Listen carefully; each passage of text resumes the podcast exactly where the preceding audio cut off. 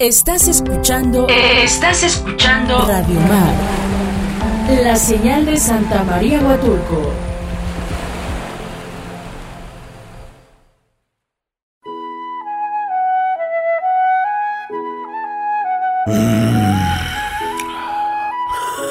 Ay, güey. Que el domingo es aburrido. Es aburridísimo, ca. El reloj marca las 4 de la tarde. Y mientras ustedes hacen lo que sea. Sí, lo que sea. ¿Se va a hacer o no se va a hacer la carnita asada? Preparamos todo para que en las próximas horas sea un constante subidón. Y te enteres de cosas que no sabías. Apúntele bien. Sintoniza tu radio y escucha a Josué Villanueva y Abelardo Franco en Es Trendy. Nos escuchas en las estaciones del grupo FM Radios. Aquí comenzamos.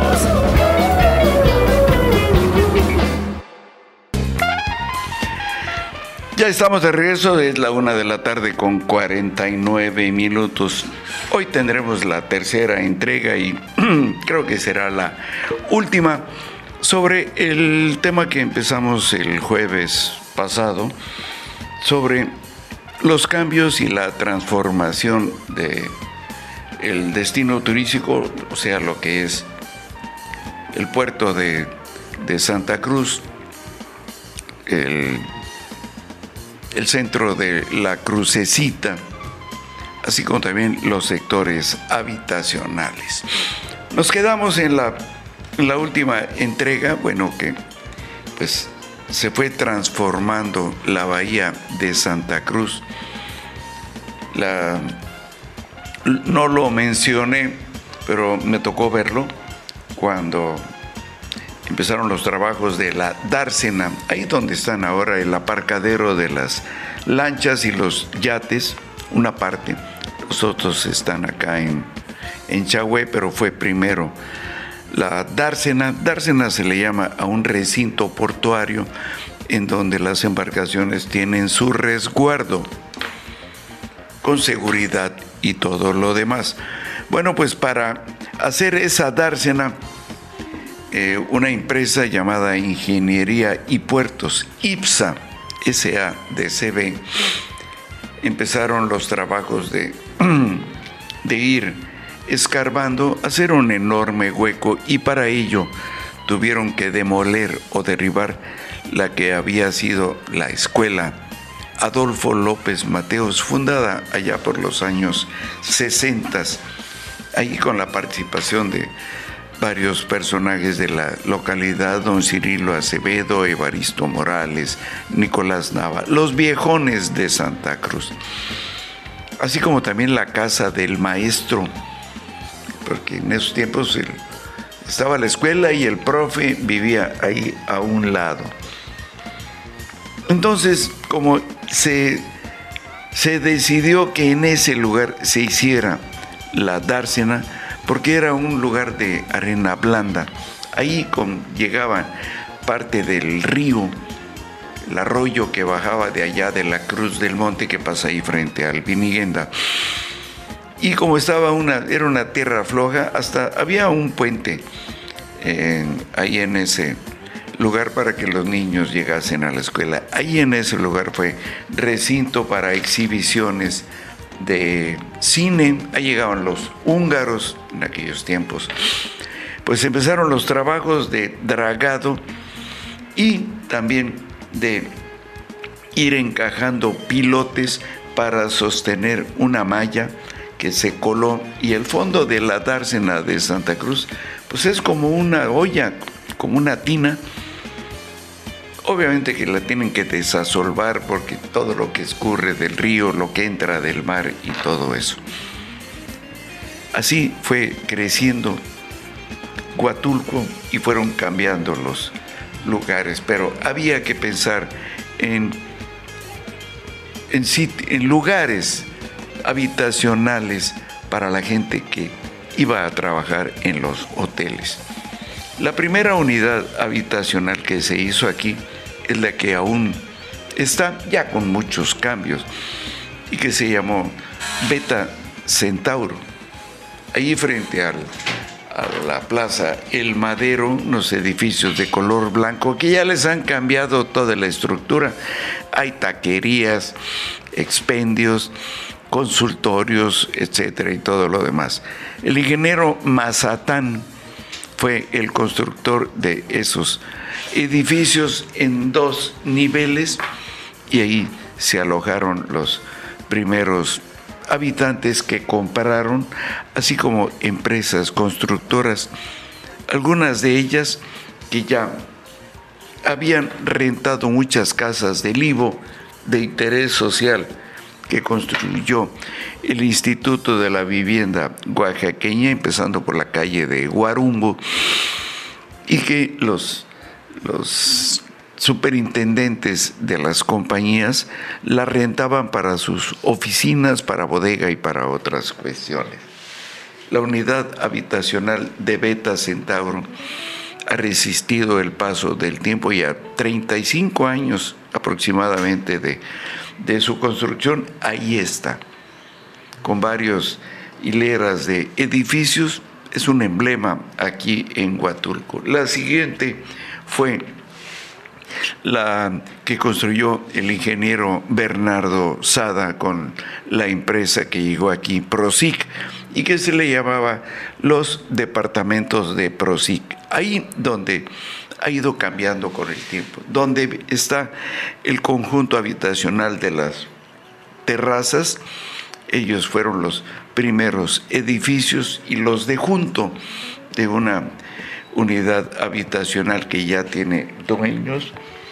Ahí fue donde empezó la construcción de esa unidad habitacional conocida como DEPROSIC y que se hizo especialmente para la empleomanía de quienes llegasen a trabajar a los hoteles Sheraton y Royal Maeva, de los primeros de acá, de de la bahía de Tangolunda. El ingeniero Bernardo Osada construyó una serie de edificios en torres de dos eh, ángulos con planta baja y dos niveles más de acuerdo con las normas de construcción que así lo requerían. Ahí están. Después hubo cambios y algunos se les adicionaron áreas de confort, albercas y todo lo demás prosiguió la población y la población de Huatulco y se fueron requiriendo de más unidades habitacionales y continuaron la construcción de los diferentes módulos de el Infonavit. Y entre el Infonavit y el IPROSIC llegó el arquitecto Sergio Orozco a construir las unidades habitacionales de Calpan aquí en la crucecita. Calpan era una compañía que venía de Jalapa a Veracruz y Sergio Orozco era el encargado, el superintendente. Asimismo, por ese tiempo llegó Juan Maurer Spitalier con una empresa de la cual él era el superintendente para construir las unidades habitacionales de los mangos y eh, CTH, Complejos Turísticos Huatulco. Ahí en ese lugar que se llama Los Mangos, originalmente don Cirilo Acevedo tenía una huerta de mangos y a la hora de que la empresa compró el terreno para hacer esas unidades habitacionales, pues tuvieron que derribar muchos mangos. Algunos quedaron y quedan todavía como vetustos testigos de lo que fue el crecimiento de este Huatulco hermoso. También otras, el gobierno del estado con el Instituto de la Vivienda de Oaxaca fueron construyendo casas de tipo interés social para indemnizaciones, así como cuando ya empezaron a llegar ingenieros constructores que hicieron negocios con personas que adquirían terrenos para casas habitacionales, como lo fueron la empresa Pasa Construcciones del arquitecto Toño Pacheco y sus hermanos, y que construyeron muchas casas en el sector E, de ahí del Viniguenda hacia la Cruz del Monte, muchas casas en su mayoría para empleados y funcionarios de Fonatur. El sector habitacional, conocido como el F, también fue eh, obra de, arquitectos e ingenieros que ya habían sentado sus oficinas en este lugar que fueron dándole el crecimiento a las primeras construcciones, tanto de interés social, de interés popular, así como de uso residencial. No se diga lo que se convirtió en la joya de la corona, el Huatulco Dorado, allá en Balcones de Tangolunda, que durante los años 90 tuvo un gran auge. Y ahí están las enormes y muy ostentosas construcciones de Aramburu Zavala, de Carlos Peralta y muchos más que creyeron en Huatulco e invirtieron, aunque ya no vengan tan seguido como en otros años, y que también han proliferado la construcción de eh, condominios y casas de uso de estancias para, para vacacionistas, pero con todo el lujo y el confort que merece tener Huatulco. Ya son la una de la, déjenme ver, estaba yo chicas, son las dos de la tarde. En punto, ya nos vamos. Este ha sido un resumen de el crecimiento que ha tenido Huatulco en sus distintas modalidades y sectores.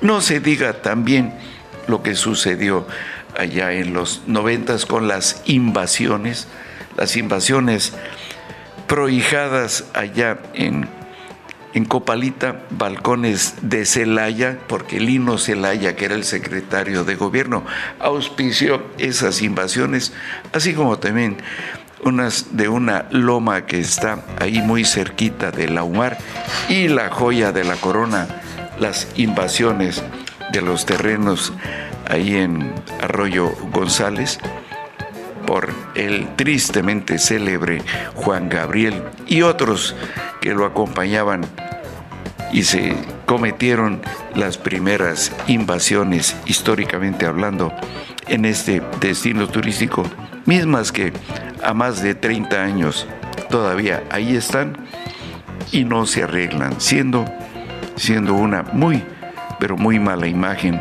para el destino turístico de Bahías de Huatulco. Mi nombre es Abdías Calle Santos. Este ha sido el túnel del tiempo en la edición del lunes 29 de marzo del año 2021. Que tenga usted excelente tarde.